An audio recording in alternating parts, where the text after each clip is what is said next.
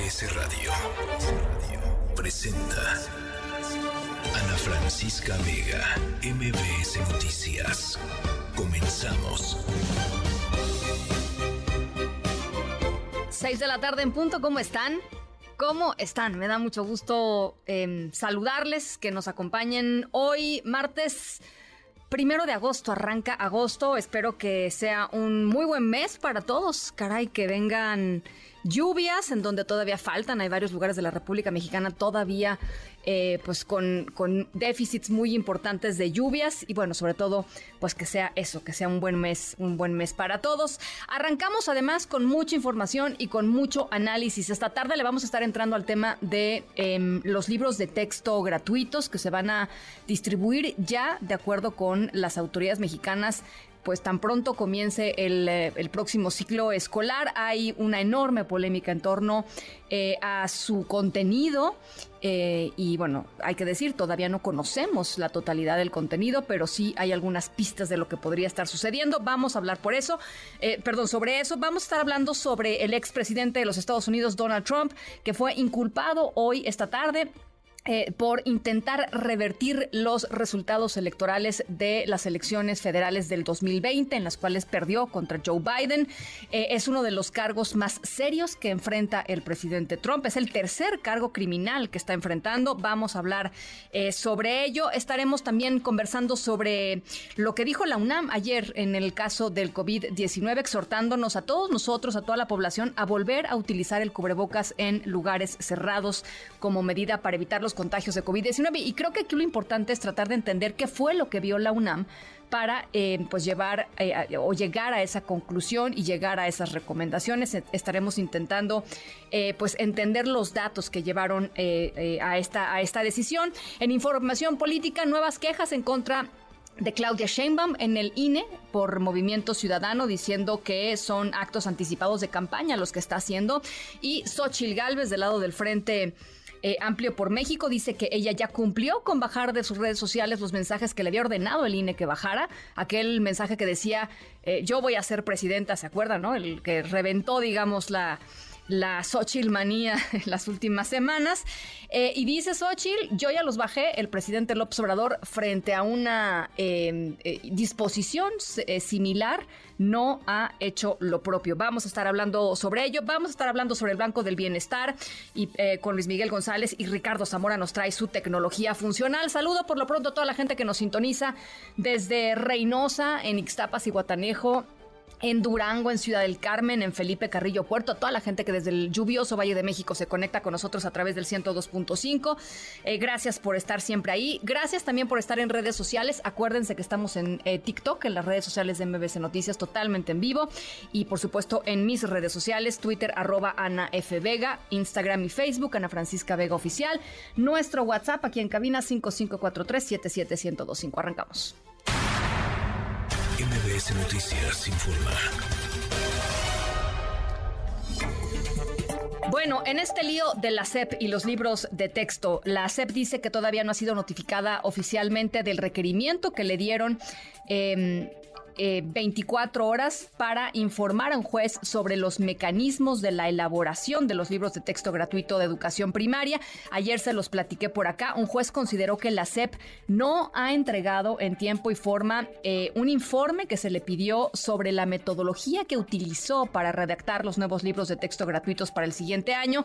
Eh, sabemos que ha sido una polémica en las últimas semanas el tema de la publicación y la distribución de los nuevos libros de texto para el ciclo escolar que arranca ya a finales de, este mes.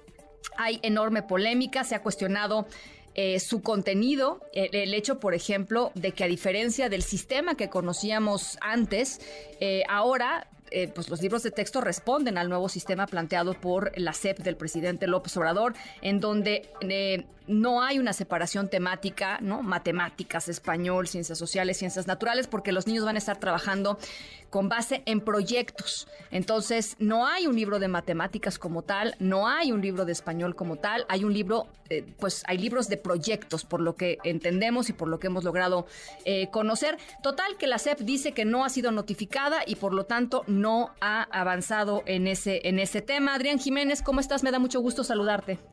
¿Qué tal? Buenas tardes, Ana Francisca Auditorio. Aquí es básicamente la Secretaría de Educación Pública, la SEP, ha negado que pues haya sido notificada oficialmente de este requerimiento de amparo mediante el cual una jueza, ya lo decías, ayer le otorgó un plazo de 24 horas para que rediseñe los libros de texto gratuitos que se entregarán para el próximo ciclo escolar y que además cumpla con los requisitos para la elaboración de estos materiales, entre ellos la realización de consultas, esto que generó polémicas también entre la comunidad educativa.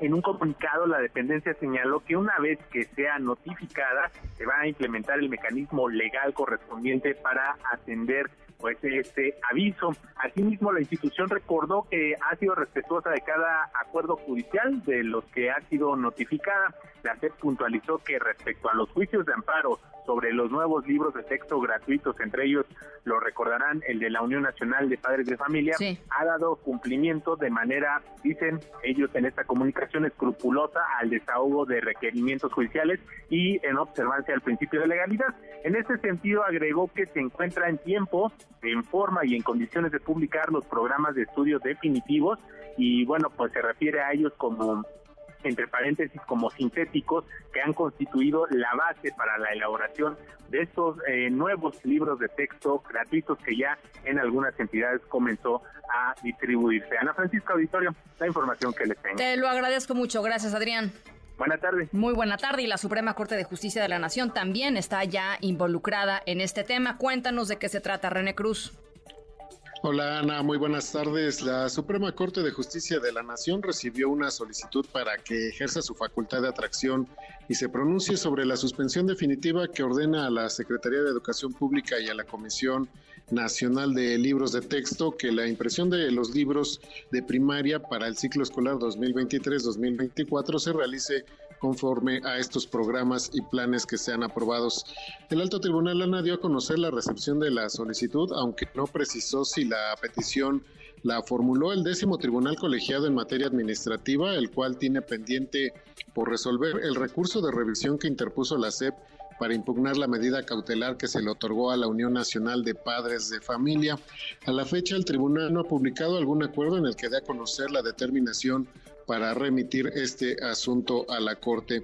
En caso de que la solicitud ANA haya sido presentada por la SEP o la Unión Nacional de Padres de Familia, eh, probablemente sea desechada por carecer de interés legítimo, por lo que el asunto solo podrá ser analizado por la Corte si un ministro eh, la quiere hacer suya.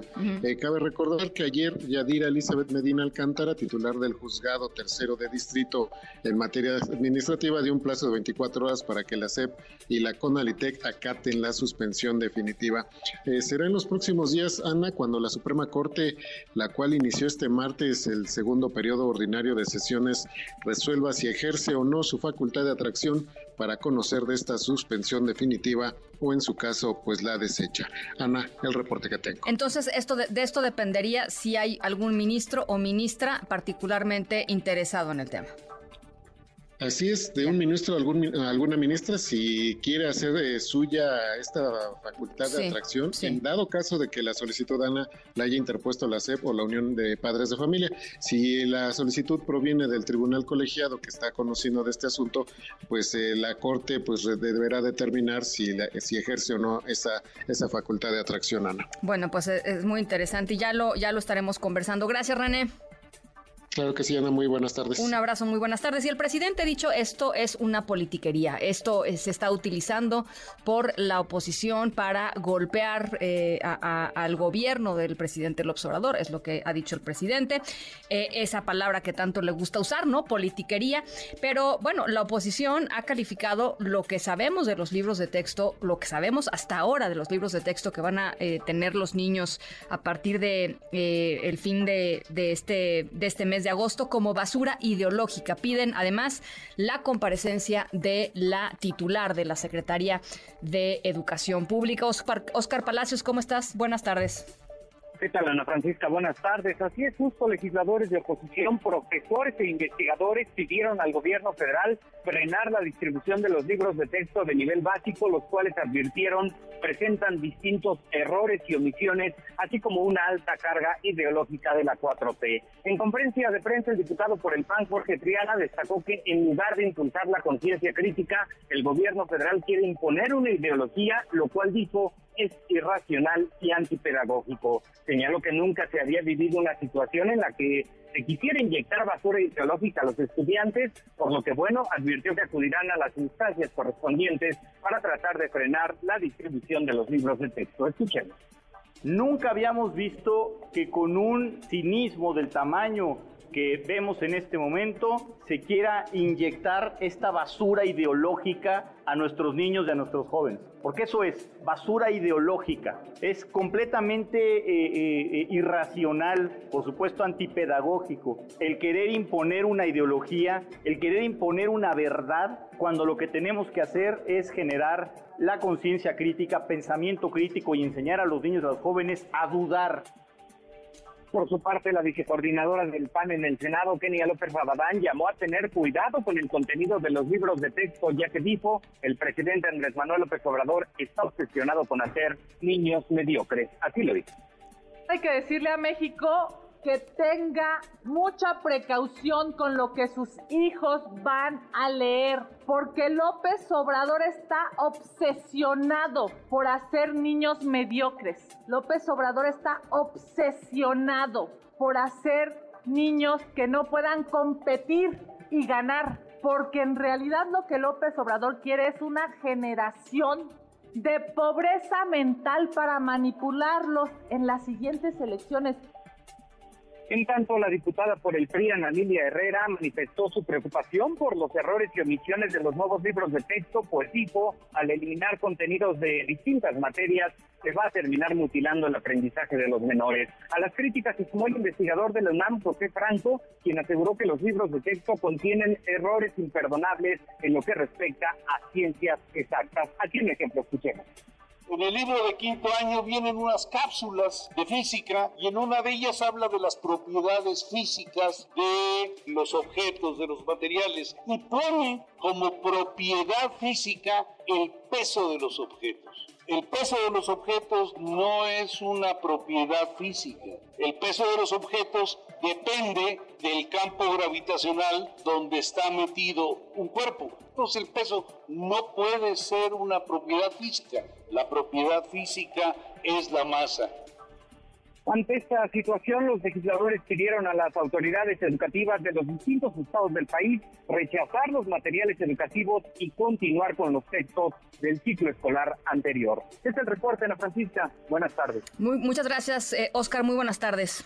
Hasta luego. Muy buenas tardes. Y en la línea telefónica está Alma Maldonado, con quien hemos hablado eh, varias veces ya sobre, sobre estos temas, investigadora del Departamento de Investigaciones Educativas del CINVESTAF. Me da gusto, como siempre, platicar contigo, Alma. Hola Ana Francisca, buenas noches, muchas gracias. Muy, buenas noches. A ver, tú, eh, además de eh, entrarle críticamente a este tema de los libros de texto y en general del nuevo plan eh, de, pues educativo del gobierno federal, te pusiste a reunir firmas en la plataforma change.org, fueron entregadas en el Senado de la República, para frenar, digamos, la, em, la distribución de los libros de texto que ya tendría que ser, pues, en los próximos ya, las próximas semanas, porque dices que no se realizaron pruebas piloto para modificar el plan de estudio en el nivel básico de educación. Y el hecho de que no se haya llevado a cabo estas pruebas piloto significa que no sabemos, eh, pues, esto, cómo, lo, cómo reciben estos materiales los niños. Una prueba piloto sería esencial eh, eh, desde tu perspectiva.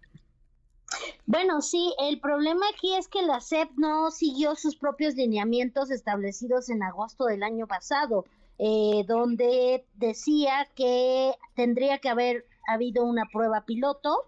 En esa prueba seguramente se hubieran detectado estos errores, San Francisco. O sea, ¿no? Eh, cuando los maestros lo, lo implementaran, lo vieran, eh, expertos, etcétera, pero no se hizo porque ahí sí la SEP hizo caso a un amparo. O sea, cuando les conviene lo hacen, no estaban listos para arrancar con el plan piloto Entonces, ahí sí hacen caso al amparo. La segunda cosa es que la SEP dijo que iba a implementarse el nuevo modelo paulatinamente y solo en los primeros grados de cada nivel, de preescolar, de primaria y de secundaria. Eso tampoco se hizo. Lo tercero es que nunca tuvimos los programas, acaba de decir la SEP que va a dar a conocer los programas finales, solo se tuvieron avances, pero no es suficiente porque para hacer un libro de texto necesitas los programas establecidos para ver cómo vas a enseñar todo eso.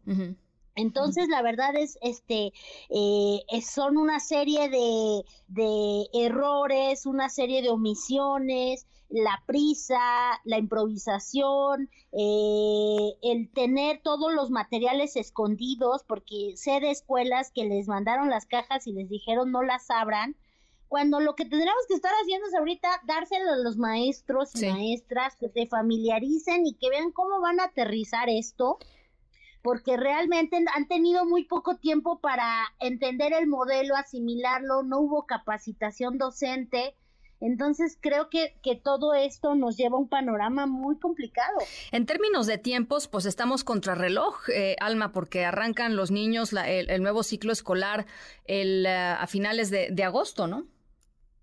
Sí, en efecto, el ciclo escolar está por iniciar, eh, los libros, bueno, ahí hay un tema legal, eso yo a mí no me toca, ¿no? Meterme en ese tema legal. Lo que nosotros hicimos fue una petición, pues, para expresar estas preocupaciones de padres, madres, maestros y maestras eh, que dicen qué va a pasar con estos libros. Y hoy la SEP, eh, Ana Francisca, lo mínimo que tendría que decirnos es vamos a publicar una fe de ratas para guiar a los maestros en la serie de errores conceptuales, porque a nosotros lo que más nos preocupa es eso, más allá de todo lo otro que se pueda decir, de la doctrina, el adoctrinamiento, perdón, eh, lo importante es, son buenos libros, van a aprender mejor los niños y las niñas, van a servirle a los maestros para guiarlos y apoyarse en ese material para enseñar mejor, ese debería de ser el tema central hoy, más allá de todo lo demás. Entonces, hay errores eh, didácticos, hay errores conceptuales y hay omisiones, por lo que, por lo que he logrado eh, leer, digamos, y entender de algunas de las personas que están echándole un ojo a lo que se sabe y a lo que, a lo que sabemos hasta el momento de los libros de texto. ¿Qué, qué no hay? O sea, eh, es decir, ¿qué, se quedó, qué se quedó afuera, Alma? Está, está todo este tema de que no hay un libro, ya no son libros de matemáticas, ciencias sociales, ¿no? Este español, etcétera, sino que van a trabajar los niños por proyecto. Entonces, digamos que los libros son una, una mezcolanza de todo.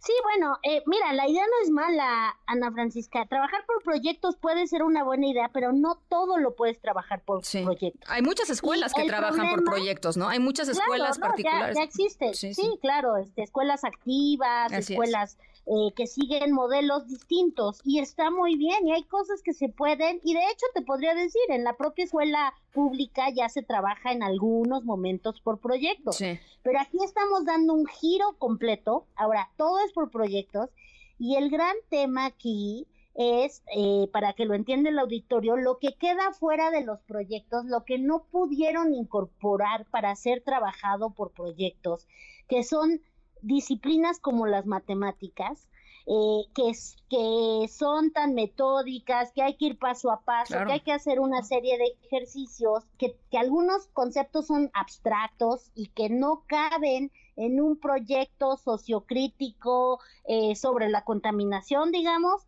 Entonces, eso es lo que no está dentro y no sabemos cómo se va a resolver porque lo que hicieron fue, pues, elimina quedan poquitos contenidos matemáticos, no están adecuados los materiales, por ejemplo, para la lectoescritura en los primeros años para las edades correspondientes eh, y tenemos toda una serie de, discrepancias, ¿no? que la didáctica o los expertos o cualquier evaluada, evaluador hubiera detectado en estos materiales. Eso es el problema central en este momento. Eh, esto además responde al nuevo modelo del sistema educativo que también comenzaría a, implementarse eh, y, pues me, supongo que los maestros deben estar con muchas dudas con respecto a lo que viene, ¿no? Y, a ver, después de la pandemia de COVID, regresar a, un, a una reforma educativa que se hizo el año pasado, bueno, ¿no? Eh, pero además, em, digamos, volver a, empujar a, los, a, los docentes a, adecuarse a un, a un nuevo sistema, a los niños a un nuevo sistema. Yo no sé si es la mejor idea de todas, Alma. No, desde luego, porque el problema aquí es dos años estuvieron cerradas las escuelas, pues no tenemos el panorama completo de pérdidas de aprendizaje o resultados de esta de este cierre, abandono escolar, en fin, una serie de problemas que no se quisieron hacer eh, las evaluaciones nacionales, se hicieron en algunos eh, estados de la República solamente. Entonces, venimos de una pandemia y, y la verdad, este, Ana Francisca, solo a nosotros se nos ocurre cambiar el, el modelo educativo pasando la pandemia, ¿no? Y con nuevos materiales y sin el espacio y la, y la capacitación que se requiere, los recursos, el tiempo, eh, y la familiaridad que deben de tener las y los docentes con toda esta nueva idea, que insisto, hay algunas cosas rescatables, no se trata aquí de decir que está muy mal, porque no lo está, hay, hay cosas que pueden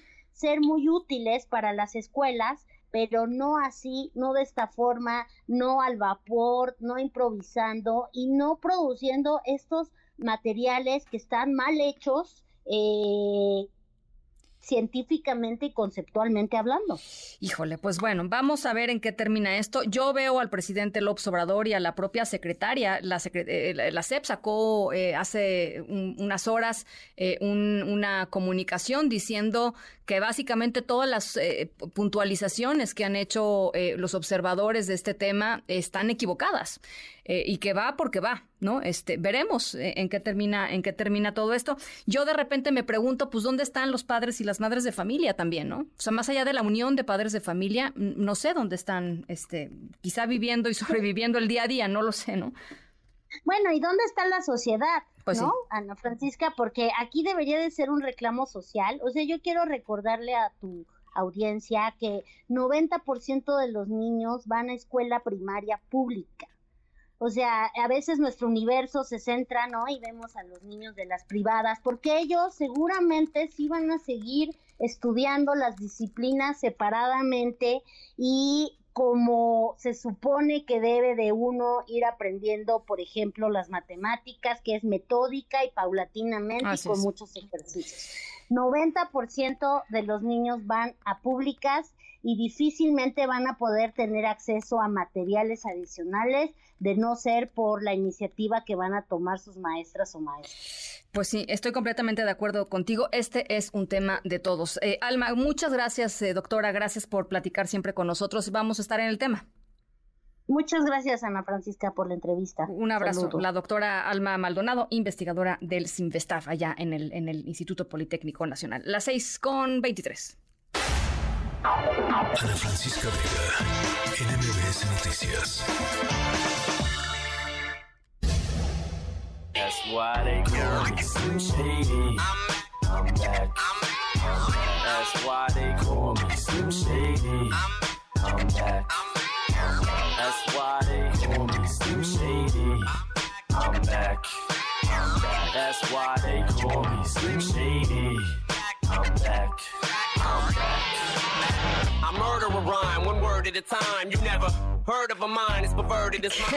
Nuestra historia sonora de hoy está de veras, no sé si de carcajada o de terror, una combinación de las dos, estoy segura que sí. Arrancamos con Eminem, eh, con su canción I'm Back, estoy de regreso, porque eh, les voy a contar sobre eh, quizá uno de los regresos más sorprendentes e inesperados. Ahí les va, ¿eh? Chequen esto. De la historia de la humanidad. No de la década, del siglo, no. De la historia. A ver, no, perdón. De la historia del planeta. De la historia del planeta. Em, está misteriosa, misteriosona nuestra historia sonora, pero por lo pronto baste con decirles que alguien regresó. Eh, después de unos cuantos miles de años, alguien regresó. ¿Nos tiene que preocupar este regreso? ¿Nos tiene que alegrar este regreso? No lo sé, al ratito les voy contando. Las 6 con 24, vamos a la pausa, regresamos con mucho más. 5543 77125 5543 77125. Regresamos.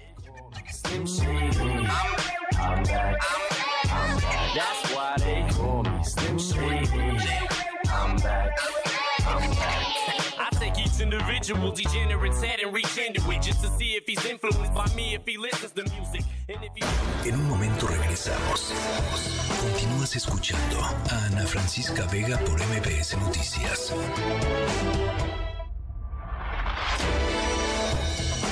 Ya estamos de regreso. Ana Francisca Vega en MBS Noticias. MBS Noticias informa. 6 de la tarde con 29 minutos. Ya les platicaba, hace ratito se dio a conocer eh, que el expresidente de los Estados Unidos, Donald Trump, fue acusado formalmente por sus intentos de anular eh, los resultados de las elecciones presidenciales del 2020, elecciones en las cuales perdió en contra del actual presidente de los Estados Unidos, Joe Biden, en los días previos al asalto al Capitolio el 6 de enero, eh, justamente de 2021, por parte de sus simpatizantes. Eh, José Briseño, te saludo con mucho gusto hasta, hasta Washington. importantísimo lo que sucedió, es el tercer cargo criminal que enfrenta el expresidente Trump y es quizá el más grave, ¿no, José? Sin duda, Ana Francisca, eso es lo primero que se está analizando aquí en Washington. Nunca antes un expresidente de Estados Unidos había enfrentado una gravedad de cargos como los presentados hoy por el eh, fiscal especial del Departamento de Justicia, Jack Smith. Hay que decir eh, que se le acusa a Trump en específico de conspirar eh, para revertir los resultados de la elección de 2020, como sabemos.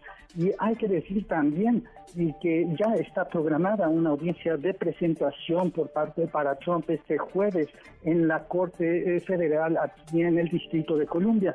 Todavía es incierto si el expresidente se presentará de manera eh, presencial o lo hará a través de videoconferencia, pero conociendo al expresidente Trump, sin duda tratará de aprovechar el, eh, pues todo el circo mediático alrededor de la Corte para hacer más publicidad de sus, su campaña presidencial que está llevando a cabo para, por la nominación, del Partido Republicano a la Casa Blanca. Escuchemos a Jack Smith, el fiscal especial, eh, explicando los cargos contra Trump. A ver. El ataque contra el Capitolio de nuestra nación ocurrido el 6 de enero de 2021 fue un ataque sin precedentes a la sede de la democracia estadounidense. Como se dice en la acusación, el ataque fue impulsado por mentiras, mentiras del acusado dirigidas a obstruir una función fundamental del gobierno de Estados Unidos, el proceso de recopilar, contar y certificar los resultados de las elecciones presidenciales.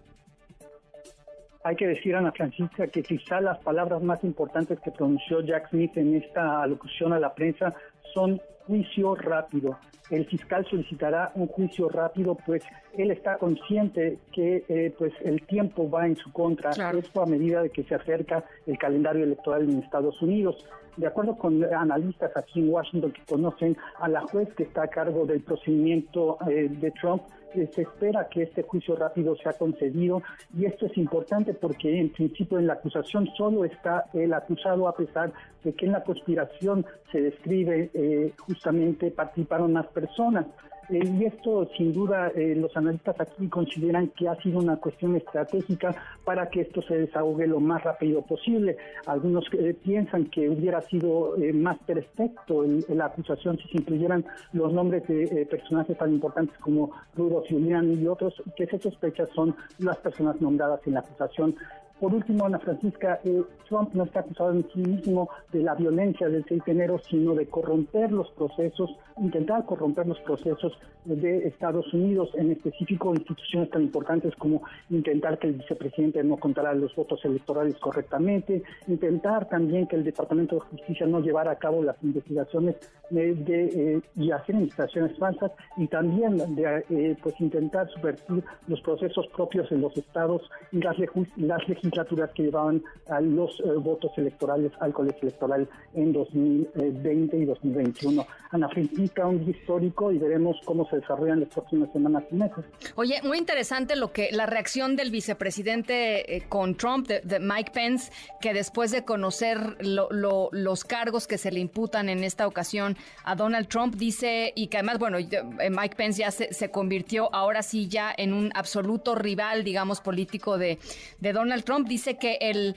eh, lo que había sucedido hoy sirve como un eh, recuerdo importante de que cualquier persona que se ponga por encima de la Constitución de los Estados Unidos jamás debe ser presidente, ¿no?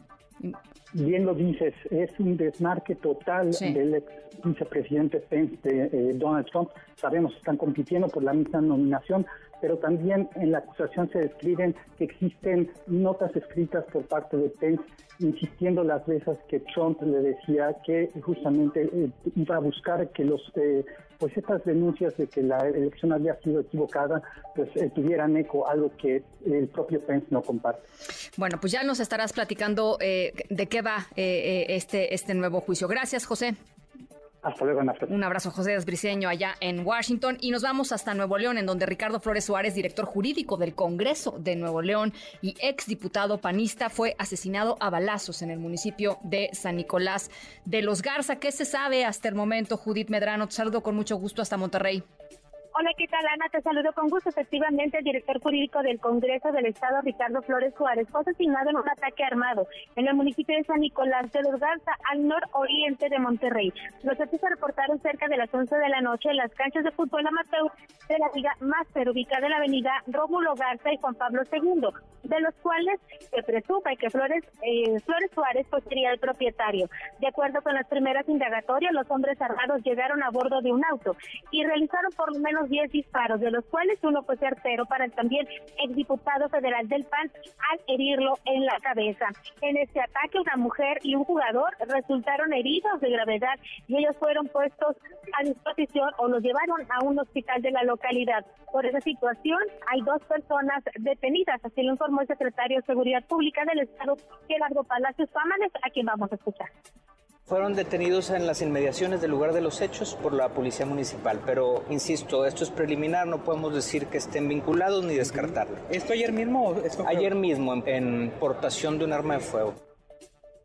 Te quiero comentar que el coordinador de los diputados del PAN del Poder Legislativo, Carlos de la Fuente Flores, pidió el cese a una persecución que han tenido los actores políticos del Estado. Escuchemos al no ceder la posición, comenzaron las amenazas directamente del gobernador hacia alguno de nosotros. Todos los que estamos aquí tenemos mensajes amenazantes que nos advertían que debíamos alinearnos al gobernador Samuel García. Después comenzó el acoso vía la Secretaría del Trabajo que representa a Federico Rojas a negocios personales y familiares, clausurando y obligando y obstaculizando la operación de los mismos sin razón alguna. A esto se, se sumaron acciones similares por la Secretaría de Medio Ambiente Ricardo Flores Suárez tenía 45 años. De hecho, un día 6 de agosto él iba a cumplir 46 años. Él fue dos veces diputado federal, la primera vez en el 2012, cuando fue secretario de las comisiones de Cultura y Cinematografía y de Vivienda e integrante de la Comisión de Hacienda y Crédito Público. En el 2018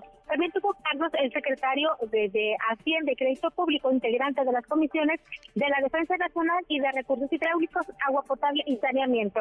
Mi información, Ana, buenas tardes. Oye, Judith, nada más preguntarte, ¿hay una lectura política de, este asesinato de, Ricardo Flores? Pues hasta el momento nos han informado que no existe un móvil. De hecho, justamente eh, el, fiscal general de justicia de Nuevo León está terminando un evento. Si me permites, si pudiéramos platicar con él, Ana. Sí, adelante, por supuesto. Fiscal, estamos en vivo con Ana Francisca Vega. ¿Ya tienen un móvil de situación de, de, este asesinato de Ricardo? No, hasta el momento no. Eh, todas las líneas están abiertas, eh, como lo mencioné hace un ratito, eh, lo que tenemos establecido es eh, llegar a estos sujetos, eh, al lugar llegó este, este evento, en lugar de estas canchas donde se encontraba el ahora piso, y bueno, al menos dos de ellos accionan armas de, de, alto calibre para victimar a, la hora a la hora eh, ahora ¿No decía que hay eh, personas ya detenidas están sí relacionadas con esta situación? Al momento, a, disposición del Ministerio Público, el Foro Común no ha puesto a disposición a ninguna persona que esté involucrada eh, en el evento que se dio el día de ayer. ¿Puede lectura que hay, eh, existe un móvil eh, que haya sido político o él fue amenazado de muerte? No, no, no. Eh, como lo dije hace un momento, eh, todas las líneas están abiertas. Eh, no vamos a, caer en especulaciones. Entonces, conforme vaya, vaya avanzando la, la investigación y las indagatorias, con todo gusto estaremos informando a la ciudadanía. ¿Algún representante del Congreso de Nuevo León le ha solicitado protección, que se les vaya a brindar eh, algún tipo de escolta? Hasta este momento nadie nos ha solicitado protección, ni eh, el Congreso ni los familiares de la Roquilla. Le agradezco, fiscal. Muchísimas gracias. Ana, eh, esa es la información desde Monterrey, Nuevo León. Muy buenas tardes. No, pues muy bien, muy bien con esa con esa entrevista de, de bote pronto. Entonces nos queda claro que la, las líneas de investigación abiertas y no hubo amenazas, eh, por lo menos no que se reconozcan ahorita en esos momentos, no públicamente amenazas previas para Ricardo Flores. Así es, Ana. Y bueno, pues sí hay dos personas detenidas. Nos comentaba que estas dos eh, llegaron en dos autos, eran tres personas y bueno, ellos fueron detenidos por fuerza civil. Falta, bueno, pues determinar si ellos estuvieron o accionaron algún tipo de arma o eh, accionaron algún tipo de, de pues sí, de algún tipo de arma y saber si esos también pues fueron las que hirieron a, o asesinaron, mataron a Sí. Ricardo y a una mujer de 40 años y otro jugador de 38. Los dos personas que fueron heridas se encuentran eh, pues con lesiones considerables. Sabemos que están en un hospital y bueno, pues vamos a seguir muy al pendiente de este caso. Muchísimas gracias, eh, eh, Judith, por el reporte y por supuesto por la entrevista con el fiscal allá de, de Nuevo León. Gracias, Judith. Muy buenas tardes, Ana, te mando un abrazo. Un abrazo, un abrazo de vuelta con Pedro José Arce, el fiscal del estado de Nuevo León, con la última actualización en torno al asesinato de este exdiputado y actual eh, consejero eh, jurídico, director jurídico del Congreso de Nuevo León. Una, noticia pues que verdaderamente cimbró eh, al Estado en las últimas, en las últimas horas. Y lo que también cimbró, híjole, no sé si ustedes han tenido oportunidad de verlo, es indignante lo que sucedió en San Luis Potosí. Eh, un, un chavo empleado de una eh, cadena de, de comida rápida de los sándwiches de Subway fue brutalmente golpeado por un cliente eh, al que el chavo le había dicho, pues fórmese, ¿no? Ahorita lo atendemos, espérenme un segundito. Se pasó del otro lado el señor, eh, pues el cliente, y le dio una golpiza brutal a este, a este joven. El, el video se ha hecho, por supuesto, viral en redes sociales. Es tremenda el nivel de agresión y de violencia que se puede observar eh, en, en, pues en este video. Eh, le pega en la cara al joven, eh, eh, le pega en el cuerpo, lo deja verdaderamente noqueado. ¿Qué es lo que se sabe del individuo que atacó a, a este chico que estaba simple y sencillamente haciendo su trabajo y en qué van las investigaciones? Marco Luis Polo, te saludo con gusto hasta San Luis Potosí. Muy buenas tardes, Ana Francisca Auditorio. Pues efectivamente, déjame informar que la Fiscalía General del Estado de San Luis Potosí investiga la agresión de que fue objeto un menor de edad, quien fue golpeado por una persona que se encuentra plenamente identificada con el nombre de Fernando N. y quien ya es buscado por elementos de investigación tras difundirse un video por medio de las redes sociales donde se observa la golpiza que fue que dejó precisamente hospitalizado al menor con fracturas en la nariz e inflamación cerebral. Los hechos ocurrieron alrededor de las 4 de la tarde del día de ayer, lunes 31 de julio, cuando un sujeto ingresó de manera violenta a las instalaciones de una cadena de comida rápida ubicada en las calles de Rutilo Torres de la capital del estado. De acuerdo a las primeras indagatorias, el hombre llegó a bordo de un vehículo de alta gama y pretendió ingresar a las filas con actitud agresiva, por lo que el joven empleado de 15 años de edad le indicó que tendría que hacer fila y esperar su turno al igual que las otras personas, situación que molestó a Fernando N., quien al parecer supuestamente practica artes marciales y decidió ingresar a la cocina para golpear al menor dejándolo prácticamente inconsciente. La Fiscalía General del Estado de San Luis Potosí también informó que agentes del Ministerio Público tomaron conocimiento de la agresión que sufrió el joven de 15 años de edad e inició la investigación de manera oficiosa por la difusión de este video donde se muestra precisamente el agresor cometiendo los citados actos violentos, aunque también se confirmó que horas más tarde se recibió la denuncia por parte de la familia de la víctima, al igual que de la cadena de alimentos. Escuchemos al titular de la vocería de seguridad del Estado, Miguel Gallegos Cepeda. Adelante. Existe ya una denuncia establecida por parte de la madre del, menor ante la Fiscalía General del, Estado, quien ya eh, con antelación había actuado protocolariamente, oficiosamente, como conocemos el, término legal, para poder ubicar a esta, a esta persona. Afortunadamente está estable, está fuera de peligro, pero pues bueno, con conclusiones importantes, ¿no? Tiene la nariz la nariz rota y, y, algunas lesiones, hubo inflamación de, de, cerebro, en fin, pero bueno, fuera, fuera de peligro, lo cual celebramos y desde el gobierno del Estado se hace el aviso, se da a conocer a la familia y a la sociedad que se apoyará precisamente al joven, a la madre y a la familia en todo lo que sea necesario. Ana Francisca, hasta aquí mi reporte. Eh, por supuesto, habrá eh, denuncia formal, en fin, este, el, el, tema va, va, a seguir ahí en la agenda. Así es, déjame comentar que inclusive ya el propio fiscal José Luis Ruiz Contreras confirmó que ya se había presentado esta denuncia y por lo tanto se establecieron una serie de operativos para dar con el paradero del supuesto responsable.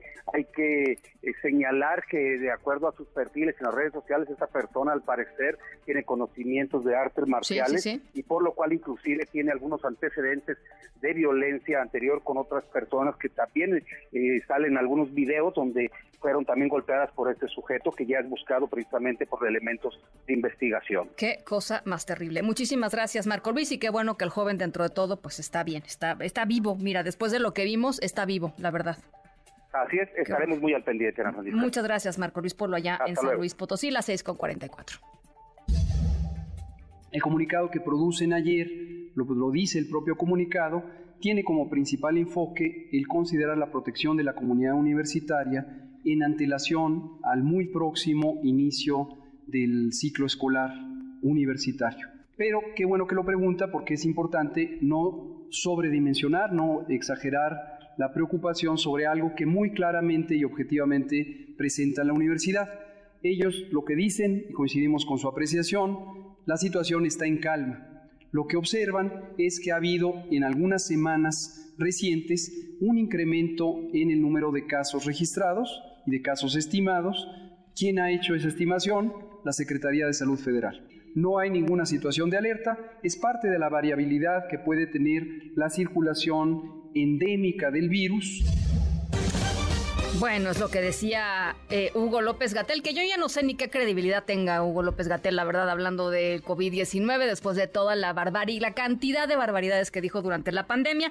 Pero yo solamente quiero poner sobre la mesa un dato que es un dato eh, pues bastante contundente, que tiene que ver con el número de hospitalizaciones por COVID-19 en los Estados Unidos. Y se los digo porque lo que veíamos cada vez que venían olas a nuestro país es que pues venían precedidas de olas en otros lugares. Eh, particularmente por la cercanía, por los intercambios eh, intensísimos eh, de los Estados Unidos. Bueno, las hospitalizaciones por casos de COVID-19 en los Estados Unidos han aumentado un 12.1% durante la semana que concluyó el 22 de julio en comparación con la semana anterior. Estos son los datos más recientes que publican eh, los Centros para el Control y la Prevención de Enfermedades, un 12.1%. Eh, en México, pues difícil rastrear porque no se hacen pruebas y porque pues la información está a cargo de Hugo López Gatel. Aún así, creo que es importante que pues tratemos de contextualizar eh, la información que nos dio la Universidad Nacional Autónoma de México el día de ayer, diciendo a la gente eh, la recomendación es volver a utilizar el cubrebocas para eh, evitar contagios por COVID-19 en lugares cerrados. Doctor Javier Tello, analista en políticas de salud, me da como siempre mucho gusto platicar contigo. Ana Francisca, buenas tardes, qué gusto. ¿Cuál es tu eh, lectura, cuál es tu visión de lo que dice la UNAM, de lo que pudiera venir para los próximos semanas y meses en México y para el tan desgastado tema del cubrebocas, Javier? Porque la gente, pues no sé si se lo va a volver a poner, ¿eh?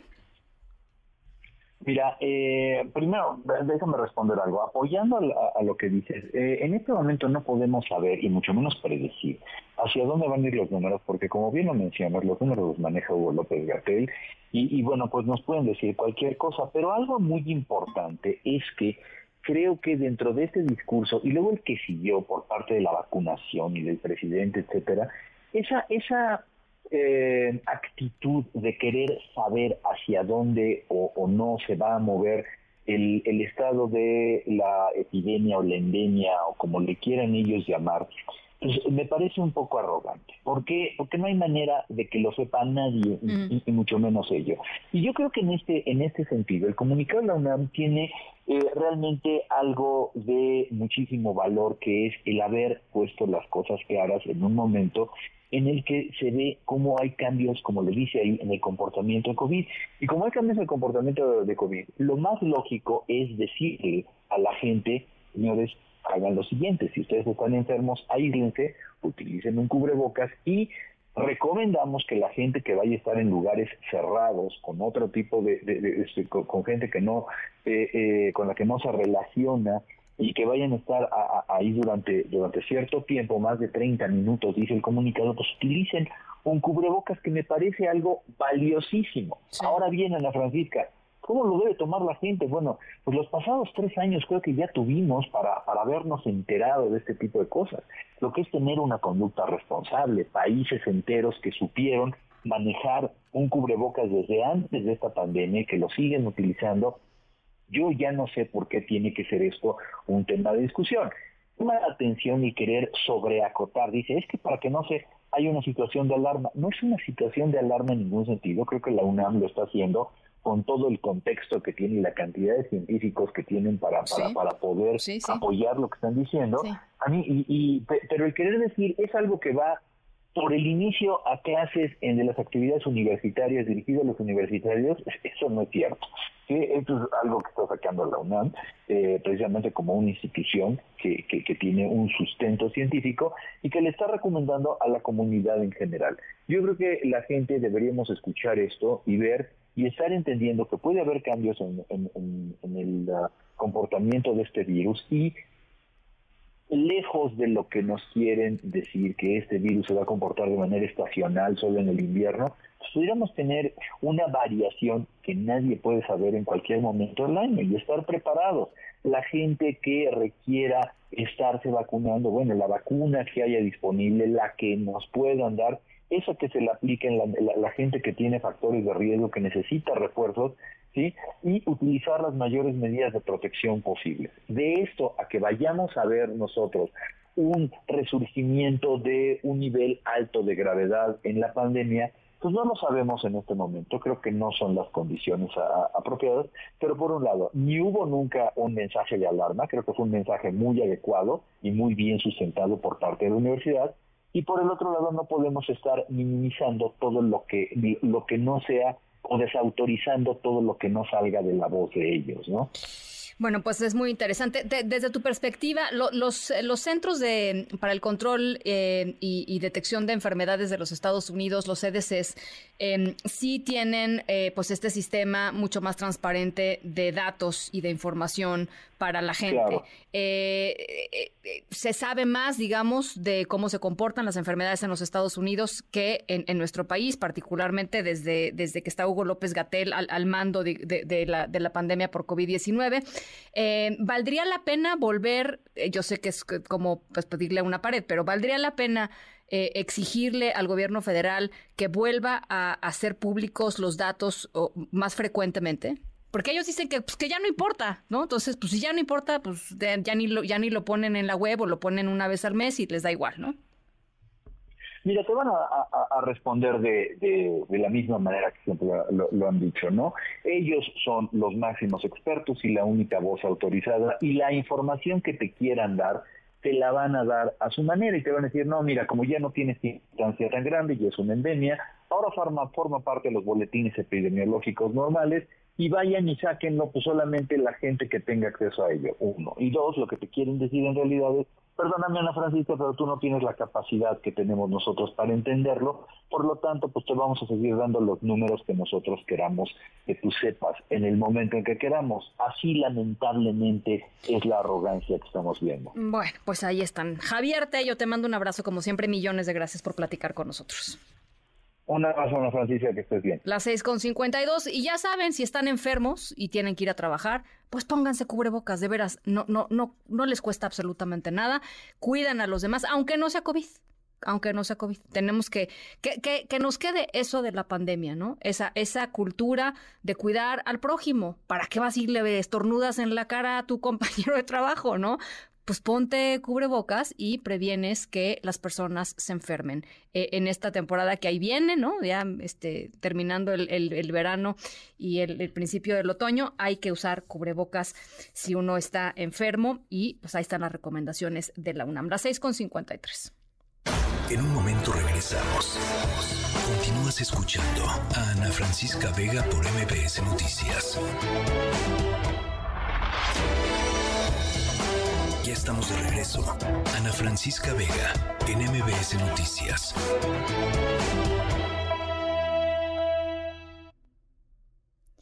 Bueno, aquí algunas, algunas llamadas. Eh, gracias por platicar siempre con nosotros. Gracias por eh, escribirnos 5543-77125. Eh, Aquí Alejandro, por ejemplo, nos dice que bonita tarde. Yo tengo confianza en que las maestras y los maestros de escuelas públicas van a encontrar la forma de asegurar que las generaciones de estudiantes que han tenido eh, la caótica desventura de experimentar esta época de politiquería tengan acceso a los conocimientos básicos necesarios para formar a ciudadanas y ciudadanos con criterio y capacidad de raciocinio. Qué positivo, Alejandro. Me da, me da mucho gusto de verdad escuchar eh, esto, ¿no? Una visión así de positiva. Carlos Enrique dice, Ana, en días pasados yo veía que éramos poquísimos quienes usábamos cubrebocas y justo este fin de semana yo pensaba, ya será hora de dejarlo y estaba a punto de dejarlo, pero pues ya no, ni modo a seguir usándolo por seguridad. A ver, Carlos, yo creo que hay que usarlo cuando uno está enfermo o cuando vaya a algún lugar eh, cerrado. Si ustedes, si ustedes están en, lugares abiertos eh, en lugares en donde no hay riesgo, eh, pues no creo que sea necesario utilizarlo. Esa es la última recomendación. Kenia Ochoa nos dice, Buenos días, eh, Ana. Eh, exacto, en Estados Unidos ha ido en aumento el contagio de, em, de COVID-19, así es que vamos a, vamos a pues, estar con este tema, por supuesto, a las 6 de la tarde con 58 minutos. Ana Francisca Vega, NMBS Noticias.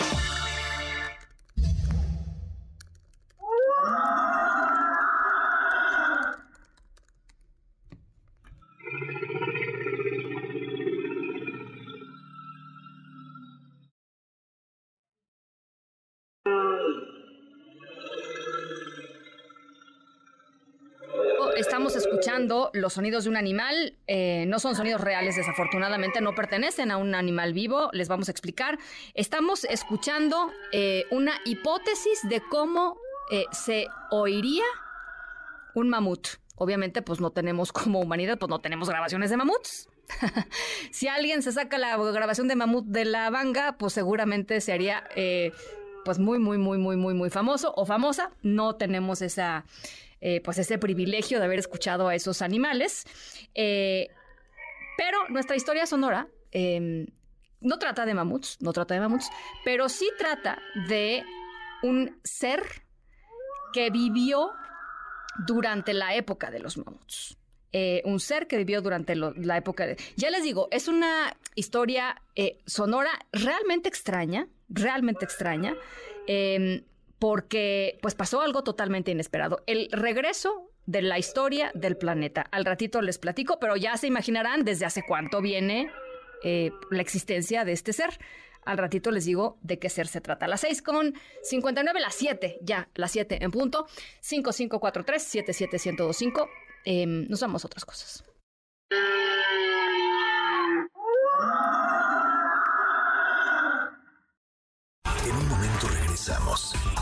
Continúas escuchando a Ana Francisca Vega por MPS Noticias.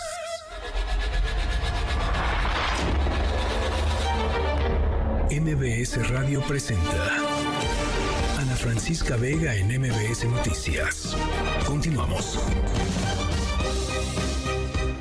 7 de la tarde con 7 minutos. Gracias por seguir aquí con nosotros. Hoy, martes primero de agosto del 2023, arrancando el mes. Eh, les recuerdo nuestro número de WhatsApp 5543-77125 y acuérdense que también nos pueden eh, escuchar y ver a través de el TikTok de MBC Noticias. Ahí estamos eh, las dos horas totalmente en vivo, de 6 a 8 de la noche, eh, y con muchas ganas siempre de que se conecten por allá y de poder leer sus comentarios. en la siguiente hora vamos a estar conversando sobre lactancia materna. Arranca la semana de lactancia materna. tiene, bueno, ni que se diga la cantidad de beneficios y vamos a estar platicando sobre ello pero eh, el día de hoy toca hablar sobre algo de lo que poco se conoce que tiene que ver con la industria de las fórmulas lácteas y cómo la agresividad de la mercadotecnia y de muchas cosas han eh, hecho que México sea uno de los países con más bajas tasas de lactancia materna en todo el continente americano. Em, pues evidentemente con, eh, eh, con, consecuencias muy perjudiciales para la salud de los bebés y de los niños en nuestro país. Así es que estaremos platicando sobre esto y sobre la responsabilidad de las compañías que hacen, que hacen la fórmula. además, por supuesto, Ricardo Zamora y su tecnología funcional. Las 7 con 8. Las 3 esta tarde.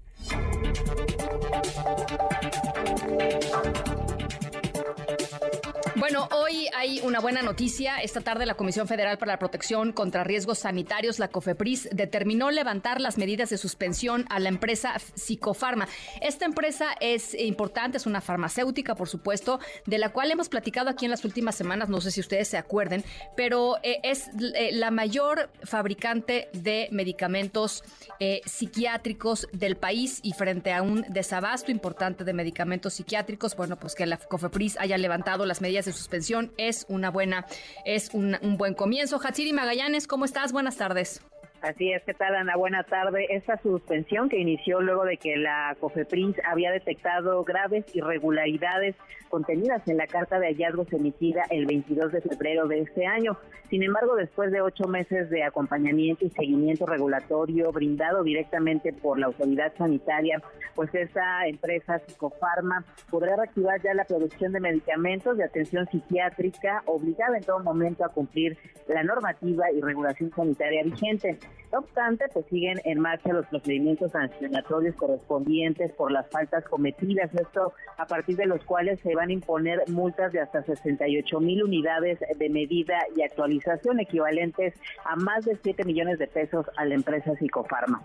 Además, se ha diseñado, dice la COFEPRIS, una ruta de monitoreo y de supervisión estrecha para garantizar el cumplimiento sanitario y regulatorio del fabricante. En ese sentido, COFEPRIS pues, bueno, va a llevar a cabo las acciones de vigilancia que sean pertinentes para dicho fin. Recordó la comisión finalmente que como parte de la regulación proactiva, desde hace cinco meses trazó ya una ruta regulatoria para avanzar en el acceso a medicamentos de atención psiquiátrica y gracias a esas labores pues se lograron cinco liberaciones por más de 10.5 millones de cajas de medicamentos para atención psiquiátrica justamente que aprobaron un riguroso análisis técnico por lo que pudieron ser distribuidas ya en el mercado nacional. El reporte, Ana. Muchísimas gracias, Hatsiri. Buenas tardes. Un abrazo, muy buenas tardes. Y nos vamos hasta Guerrero, en donde en los últimos días han sido verdaderamente violentos. 17 personas asesinadas en los últimos días, entre ellas el empresario y promotor eh, del ex canciller Marcelo Ebrard, promotor político, digamos, de Marcelo Ebrard, José Guadalupe Fuentes Brito y su hijo José Manuel Fuentes Calvo. En lo que va del año, de solamente del 2023, han ocurrido 150 asaltos justamente en el tramo de la autopista del Sol, en donde fue asesinado eh, José Guadalupe Fuentes, eh, que es además de promotor del canciller Ebrard, un empresario cercano a la gobernadora del estado, Evelyn Salgado. Las condiciones del asesinato de José Guadalupe Fuentes, sin embargo, no eh, coinciden eh, o no responden al modus operandi que se ha eh, registrado en los asaltos que han ocurrido justamente en este tramo carretero, las cosas complicadas por allá en Guerrero. Fernando Polanco, te saludo con mucho gusto. Ana, muy buenas tardes a ti, a todo el auditorio. Así es, eh, la jornada de violencia en Guerrero eh, ha dejado por lo menos 17 personas asesinadas en los últimos tres días, entre ellos el empresario José Guadalupe Fuentes Brito, promotor de Marcelo Ebrard, aspirante presidencial de Morena. El empresario fue asesinado el sábado 28 de julio junto con su hijo José Manuel Fuentes Calvo, de 20 años de edad, sobre la autopista del Sol México-Acapulco, tramo Chilpancingo-Cuernavaca. Durante los últimos tres días, otras tres personas fueron asesinadas en Acapulco Entre ellas una mujer. Una más en Apango, cabecera municipal de Mártir de Cuilapan, en la región centro. La mañana de lunes en Chilpancingo fue asaltado el periodista José Navamoso, director de la agencia Noticias Guerrero, a quien despojaron de su vehículo, teléfono celular y otras pertenencias. Y por la noche se registró una balacera al, al oriente de la ciudad sin reporte de víctimas. Este martes se registró un ataque armado al taller de motocicletas en Chilpancingo con saldo de tres personas lesionadas, mientras que en Tlapa, región montaña, un hombre también fue ejecutado. Este martes comentarte, eh, durante la graduación de 113 nuevos policías estatales y municipales, la gobernadora Evelyn Salgado Pineda aseguró que no esquiva su responsabilidad con la construcción de la paz, la cual llegará más temprano que tarde. Escuchemos. Para avanzar, también tenemos muy clara la estrategia que ha impulsado nuestro presidente de la República, Andrés Manuel López Obrador, una estrategia que ha dado resultados importantes y que por supuesto desde Guerrero abrazamos y profundizamos con decisión. Partimos del objetivo de combatir la inseguridad desde las causas que la originan, la pobreza, la desigualdad, la falta de oportunidades y además al mismo tiempo establecemos líneas para atender las consecuencias y reaccionar ante eventualidades con capacidad, con profesionalismo y con profundo amor a esta tierra parte de lo que dijo la gobernadora. Comentarte que la tarde del domingo en Tizla fueron atacadas a balazos dos camionetas de transporte de Chilpancingo tipo mixta, las cuales fueron calcinadas con sus conductores dentro, lo que provocó nuevamente la suspensión del servicio en varias rutas foráneas. Hasta este momento, y pese a, este, a todo este contexto, comentarte la Fiscalía General del Estado no ha fijado ninguna posición o no ha emitido información oficial respecto a investigaciones relacionadas con toda esta lista de eventos violentos en Chilpancingo y parte de Guerrero. Hasta aquí mi reporte. Muy buenas tardes. Muchísimas gracias. Gracias, Fernando. Buenas tardes. Gracias, muy buenas tardes. ¿Y qué tenemos hoy en el mundo, Álvaro Morales? Muchas gracias Ana, muy buenas tardes a ti y a todo nuestro auditorio. Y pues bueno, hoy nos vamos a Nueva Zelanda y Australia, en donde actualmente se está disputando la Copa del Mundo Femenil, que de momento sigue en su fase de grupos. Y es que poco antes de que se iniciara el Mundial, la FIFA anunció un nuevo sistema de premios para las jugadoras que les daría un mínimo de 30 mil dólares a todas las participantes del torneo y más de 250 mil dólares a cada una de las ganadoras, un esquema de pagos que sería histórico para el fútbol femenil. Sin embargo, a medio torneo, el presidente de la FIFA, Gianni Infantino, anunció que estos pagos históricos tal vez no se lleven a cabo. Esto a pesar de haberlo garantizado un mes antes de que iniciara el Mundial. Sobre los premios para las jugadoras, Infantino aseguró que la FIFA está en constantes pláticas con las federaciones internacionales para negociar el pago a las jugadoras, pero que, como tal, la FIFA no tiene autoridad para otorgarles los fondos directamente, por lo que esto quedaría ya en manos de cada país. Y este Infantino además no solo había anunciado este nuevo y mejorado plan de pagos, sino que había prometido que para el 2030 las mujeres y los hombres tendrían la misma paga en los mundiales. Esta no es la única polémica en la que el dirigente de la FIFA se ha visto envuelto durante la Copa del Mundo, y es que Infantino atendió a juegos del certamen por tan solo cinco días, los cinco días iniciales, para después abandonar el torneo, un contraste enorme con su actuar durante la Copa Varonil del año pasado, donde Infantino Infantino hizo un esfuerzo por asistir, aunque fuera brevemente, a todos y cada uno de los 64 juegos del torneo, mientras que en esta ocasión ni siquiera se esperó al fin de la fase de grupos para abandonar el certamen. La ausencia de Infantino y su corrección sobre los premios llegan después de que él mismo hizo un llamado a respetar el fútbol femenil y después de que él amenazó a las televisoras de Europa con no darles los derechos de transmisión del mundial a menos que éstas pagaran y le dieran la misma importancia a las mujeres que a los hombres.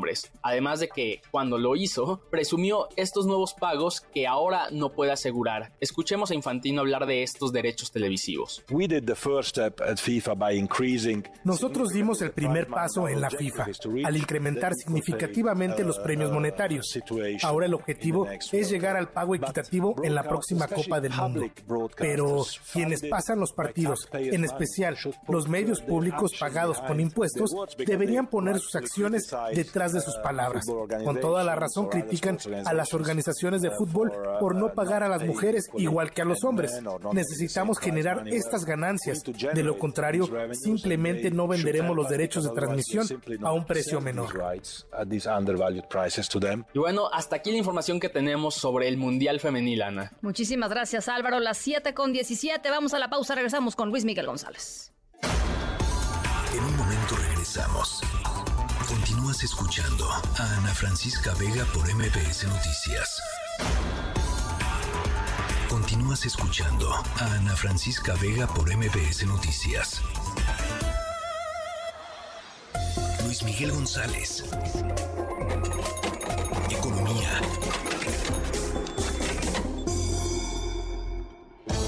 Luis Miguel González, me da gusto saludarte y platicar sobre el tema, yo creo que es un tema muy importante, que es el Banco del Bienestar, porque a partir de ahí, pues es que se entregan todos los apoyos del gobierno federal, ¿no? A las personas este, adultas mayores, a los jóvenes, a las personas con discapacidad, en fin, es muy importante.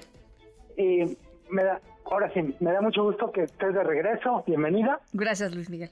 A ver, eh, Hoy es noticia porque sale un dato sobre pérdidas del banco y, como bien dices tú, si solo habláramos de las pérdidas, 583 millones de pesos en el segundo trimestre, no se entendería. Quiero empezar por decir una cosa, el gobierno tiene razón al intentar resolver de otra manera el problema de acceso a servicios financieros de grupos vulnerables por condición socioeconómica, porque viven en zonas muy apartadas. Y la estrategia que define el presidente es, bueno, vamos haciendo sucursales. Y yo diría que eh, teniendo todo el sentido, tratar de hacer algo por personas que pueden tener que desplazarse varias horas para, para acceder a un cajero o una sucursal, la historia del Banco de Bienestar es una historia de buenas intenciones y pésima ejecución. Sí. Eh, cuando uno revisa, no hay año en donde no haya dado nota. Eh, primero, se fijó un objetivo súper ambicioso de 7 mil sucursales. Desde el principio, la, la, el argumento era, no es en este momento te conviene más una estrategia donde tengas sucursales físicas, pero también apuestes por bancarización digital. Es la estrategia que han seguido en la India, en África, que ha dado muchos resultados.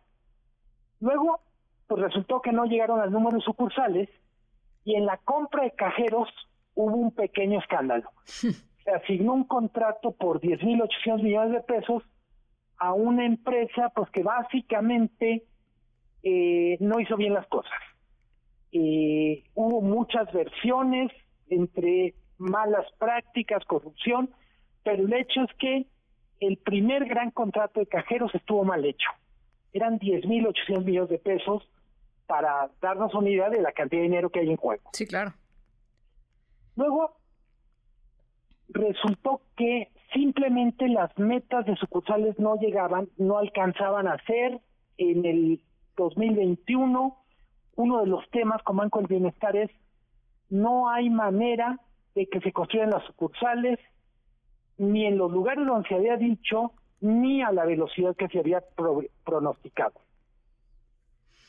Eh, este año, para mí la noticia más importante es el Banco de Bienestar aparece en una especie de alerta en Estados Unidos. De lavado de dinero, ¿no? Posible lavado de dinero vinculado a operaciones con Venezuela. Así es, así es. Eh, nunca quedó muy claro qué tan, qué tan a fondo se investigó, pero la consecuencia es que el Banco de Bienestar, que entre otras cosas iba a tener un papel muy importante en la atención de, de la población que recibe remesas, que cambia dinero, pues simplemente se tuvo que salir del mercado de remesas. Eh, Estas tareas tremendo, sí.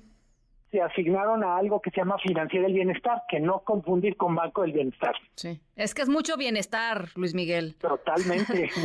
Así como cuando, como cuando Salinas de Gortari todo era solidaridad, ¿no? Este, entre, entre nosotros, eh, ahora es harto bienestar. Totalmente.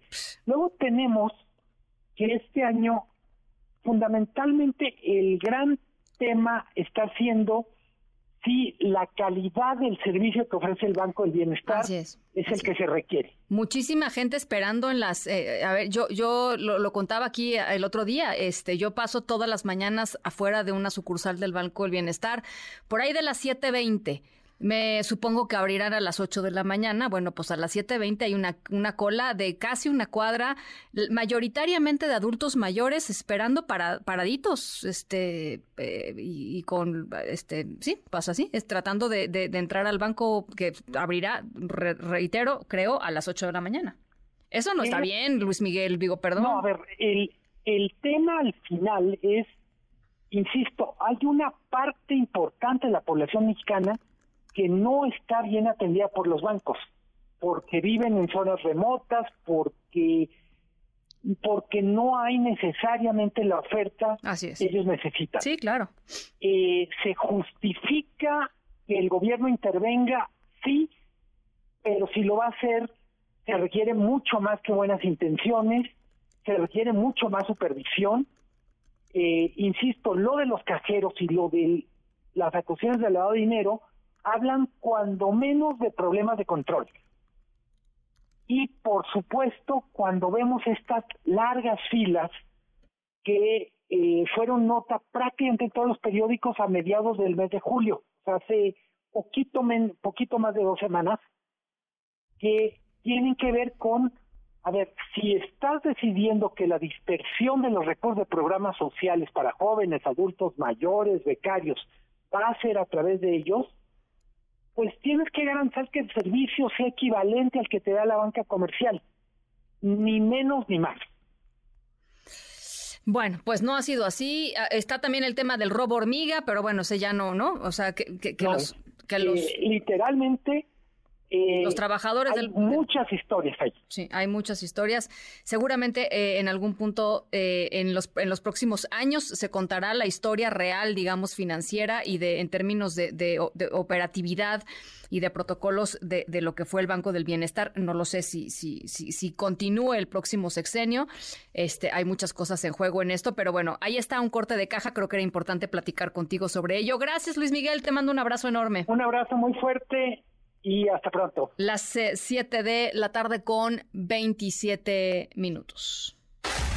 Ana Francisca Vega, NMBS Noticias. Bueno, ya se los decía hace ratito, México tiene una de las tasas de lactancia materna más bajas en todo el continente americano. Ha ido incrementando en los últimos años, hay que decirlo también, hay mayor conciencia de la importancia de la lactancia materna, pero eh, pues sigue siendo todavía muy baja y hay condiciones, digamos, este, eh, que se han propiciado en términos del mercado y sobre todo el mercado de las, fórmulas de, de leche materna que han implicado pues esto, ¿no? Una eh, eh, apabullante mercadotecnia en torno al tema de, la leche materna. Eh, y para platicar sobre ello está con nosotros Cristian Torres, coordinador de conflicto de interés e interferencia de la industria en el poder del consumidor. Te saludo con, mucho gusto, como siempre, Cristian. Hola, Ana. ¿Cómo estás? Muy buena noche. Contenta de platicar contigo y creo que es un tema fundamental, Cristian, pero ¿por qué no nos cuentas un poquito cómo, cómo lo ven ustedes desde el poder del consumidor? Sí, mira, bien lo mencionabas, si bien los esfuerzos para aumentar las prevalencias de lactancia materna han aumentado en México, creo que existen muchísimos obstáculos que han impedido llegar a las metas que propone la Organización Mundial de la Salud. Una de ellas claramente son todas las prácticas que, utilizan las, las corporaciones de las fórmulas infantiles, entre ellas está eh, la mercadotecnia, la utilización de influencers, el acercamiento directo con las madres, este, con el personal de, salud directamente, eh, otorgarle incentivos a los médicos, a los pediatras para que recomienden sus fórmulas infantiles, eh, dan muestras, dan regalos a las madres, este, patrocinan eventos de, de los del personal de salud. Entonces, todos esos en su conjunto han interferido a que la lactancia materna avance en nuestro país. Ahora, eh, eh, supongo que también han detectado ustedes, como lo han hecho en otros sectores, este, pues eh, vinculaciones, digamos, poco éticas o poco transparentes de la industria de las fórmulas de, leche materna con quizá tomadores de decisiones en, en, Congreso, no sé, ¿por qué no nos platicas un poquito? Sí, claro. Una de estas estrategias también es, es acercarse con tomadores de decisiones, eh, algunos que proponen iniciativas para proteger la lactancia materna, este, para, este, inclusive para ofrecerles instalar lactarios en hospitales, en centros de salud, en clínicas, y todo eso pues al final para proteger como todos los intereses que hay detrás de, estas compañías, ¿no? Entonces, pues estos acercamientos que tienen con los decisores, pues al final cambian también las reglas del juego para las iniciativas en favor de la lactancia materna. Y, y lo que pasa es que además pues está muy, este, pues muy desigual, ¿no? La lucha entre quizá la gente que está tratando de hacer más conciencia, este, de la importancia de, de, la lactancia materna versus las grandes corporaciones, este, ahora sí que aventando eh, eh, el carro grande, ¿no? Para, para, para manipular, digamos, y para llegar a los mercados este, pues más vulnerables seguramente. Sí, y definitivamente es una empresa tan poderosa que se ha, se ha visto que al año esta, esta industria genera alrededor de 55 mil millones de dólares anuales de ventas de fórmulas infantiles y de esas ganancias invierten 3 mil millones en actividades de marketing. Y en el caso específico de México, eh, para el año 2022 eh, alcanzó un valor de 1.100 millones de dólares la venta de, de fórmulas infantiles y alimentos para bebés. Entonces, pues está llegando a todos los rincones y a todas las familias estas, estas industrias. ¿Sabes a qué me recuerda, Cristian, ahora que te estaba escuchando? Eh, a, lo que sucedió en la década de los 90 en los Estados Unidos con los medicamentos eh, para atender cuestiones del dolor, ¿no? Que, que fueron, digamos, cooptando asociaciones médicas y fueron cooptando poco a poco espacios de tomadores de decisiones y de poder para, para pues para empujar estas píldoras que eran altamente adictivas, que después se convirtieron en temas de, de, drogadicción muy duros, como el tema del fentanilo, eh, y, la gente pues completamente sin saberlo y vulnerable, porque finalmente la gente lo que, lo que hace es hacerle caso a su doctora o a su doctor, ¿no?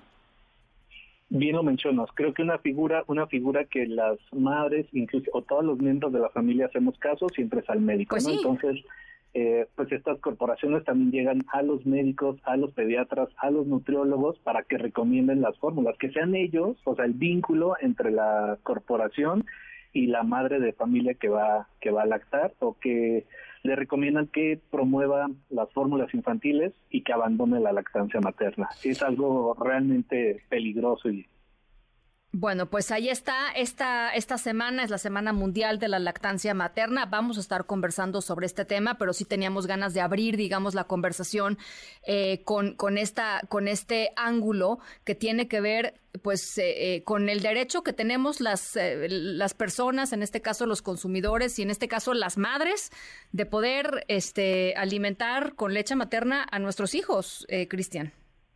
Sí, y más allá de, de, de que amamanten, o sea, eh, darles el entorno seguro para que amamanten y elijan la, lactancia materna por encima de las fórmulas infantiles.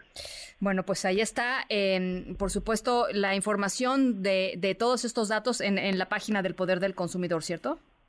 Sí, eh, tenemos, eh, justo hoy, hoy dimos un seminario sobre estos temas de la captura de las industrias a profesionales de la salud los pueden encontrar de nuestras redes sociales, El Poder Consumidor, nos encuentran en Facebook, en Twitter y en la página de YouTube de, del Poder Consumidor también. Te agradezco mucho estos minutitos. A ti, muchísimas gracias, Ana. Un abrazo, gracias. Igualmente, Cristian Torres, coordinador de conflictos de interés e interferencia de la industria en la organización defensora de los derechos de los consumidores, El Poder del Consumidor. Las 7 de la tarde con 34 minutos. Vamos a la pausa. 5543-77125 es nuestro WhatsApp aquí en cabina. 5543-77125. Acuérdense que estamos en TikTok, eh, MBC Noticias. Allá nos pueden encontrar totalmente, también totalmente en vivo. Vamos a la pausa, regresamos con mucho más. En MBS, noticias que ponen de buenas. Partir de hoy y hasta el 7 de agosto se celebra la Semana de la Lactancia Materna, la cual es una campaña mundial coordinada por la Alianza para la Acción de la Lactancia Materna con el objetivo de crear conciencia y estimular la acción sobre temas relacionados con ella. La Organización Mundial de la Salud señala que la lactancia materna es la forma óptima de alimentar a los bebés, ofreciéndoles los nutrientes que necesitan en el equilibrio adecuado y dando la protección contra las enfermedades. La Secretaría de Cultura de la Ciudad de México realizará a partir de mañana y hasta el domingo 6 de agosto la decimosexta edición del Gran Remate de Libros y Películas en la explanada del Monumento a la Revolución en un horario de 11 de la mañana a las 8 de la noche. Bajo el lema Salva un libro, no dejes que lo destruyan, la segunda venta del año ofrecerá a los visitantes descuentos en títulos editoriales, musicales y cinematográficos con precios que van desde los 10 a los 150 pesos. México conquistó oro y plata en el Campeonato Mundial de Paranatación Manchester 2023. Arnulfo Castorena y Christopher Tronco lograron el primero y segundo lugar en la final de 50 metros pecho clasificación SB2. Con esta victoria, ambos nadadores consiguieron su plaza para los Juegos Paralímpicos de París 2024. Por su parte, Alejandra Valencia consiguió el mejor puntaje de la fase clasificatoria en el Mundial de Tiro con Arco Berlín 2023 y avanzó directo a la tercera ronda de eliminación. En un momento regresamos. Continúas escuchando a Ana Francisca Vega por MBS Noticias.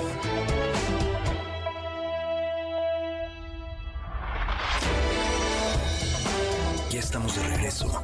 Ana Francisca Vega en MBS Noticias.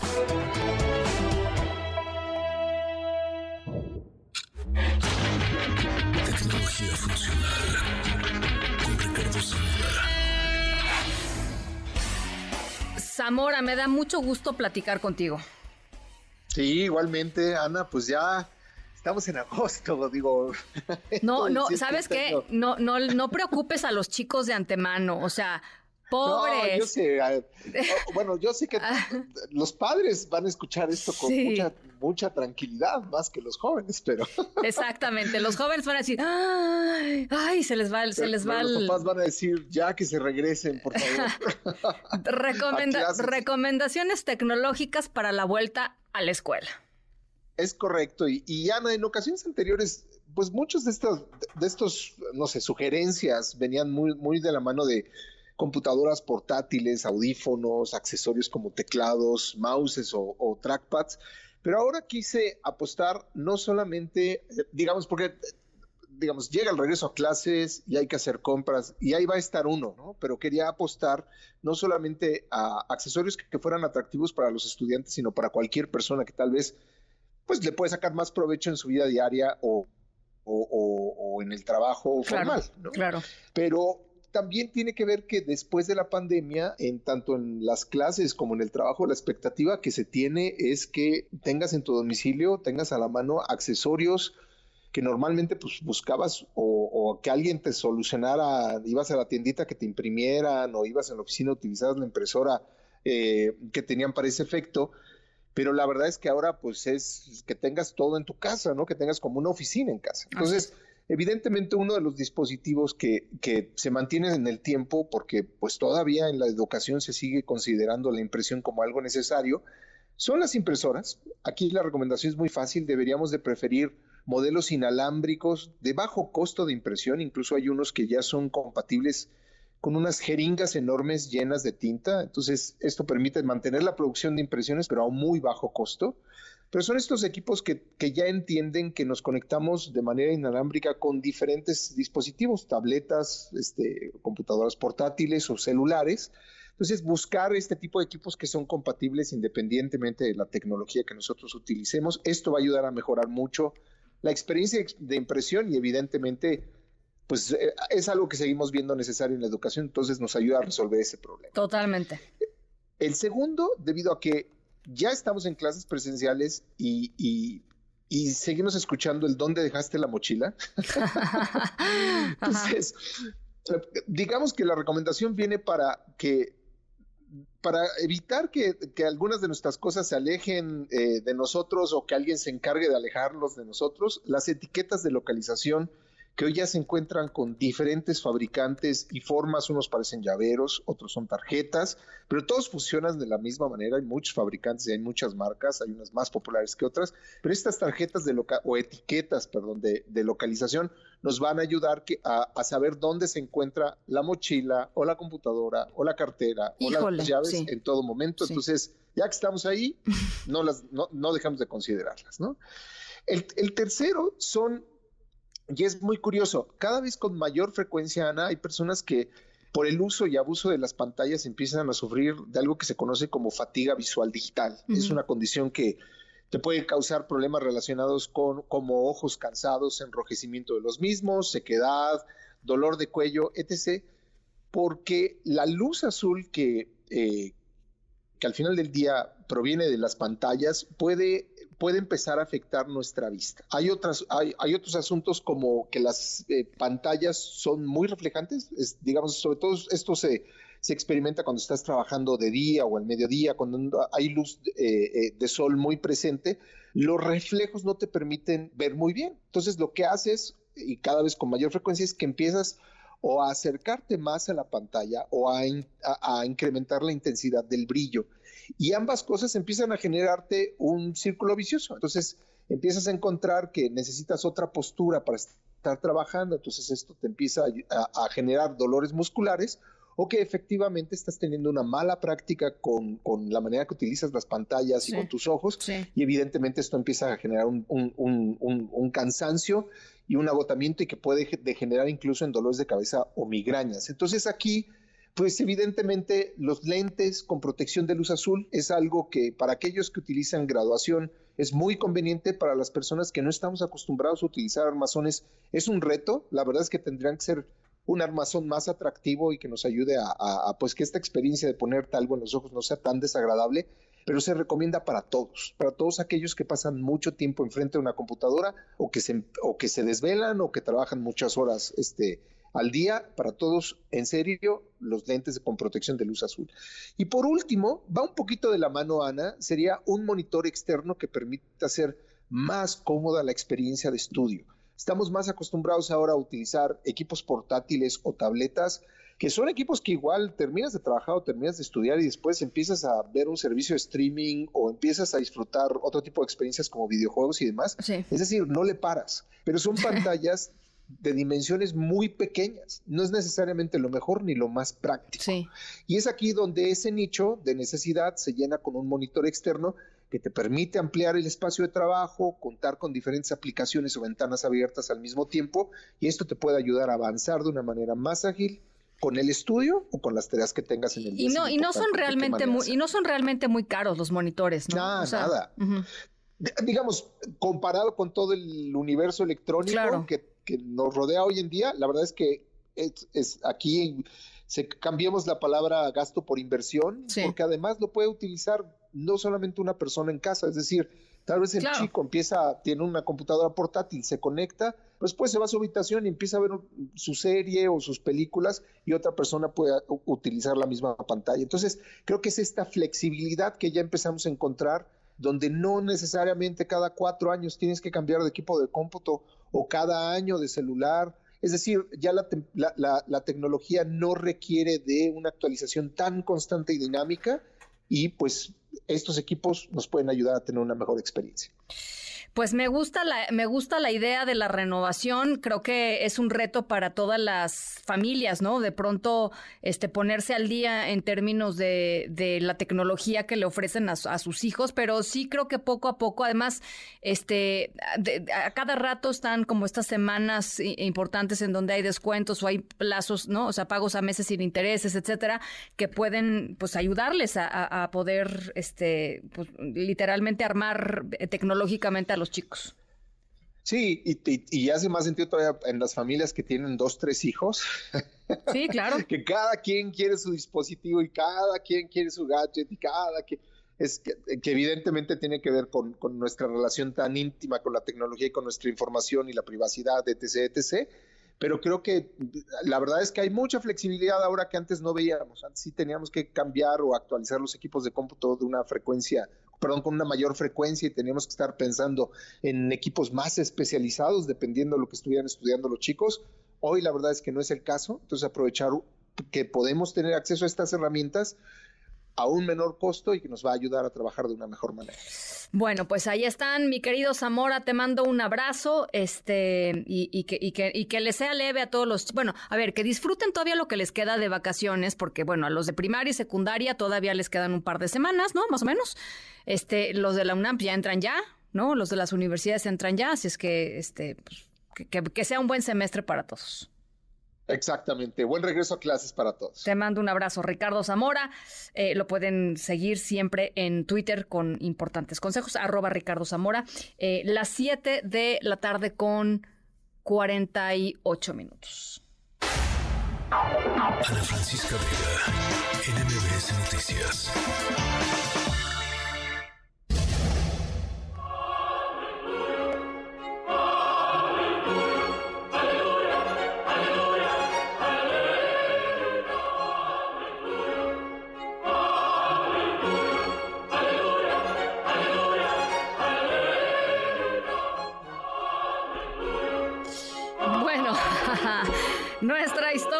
Sonora arranca literalmente con un milagro. Eh, los científicos de un equipo internacional de investigadores lograron lo imposible.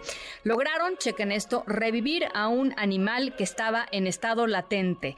Eh, el estado latente se refiere al estado de reposo o, de desarrollo suspendido, así le conocen los eh, científicamente a lo que sucedió, pero es capaz de activarse en condiciones favorables. Es decir, em, puede dormir, ¿no? Durante mucho tiempo y de pronto despertar.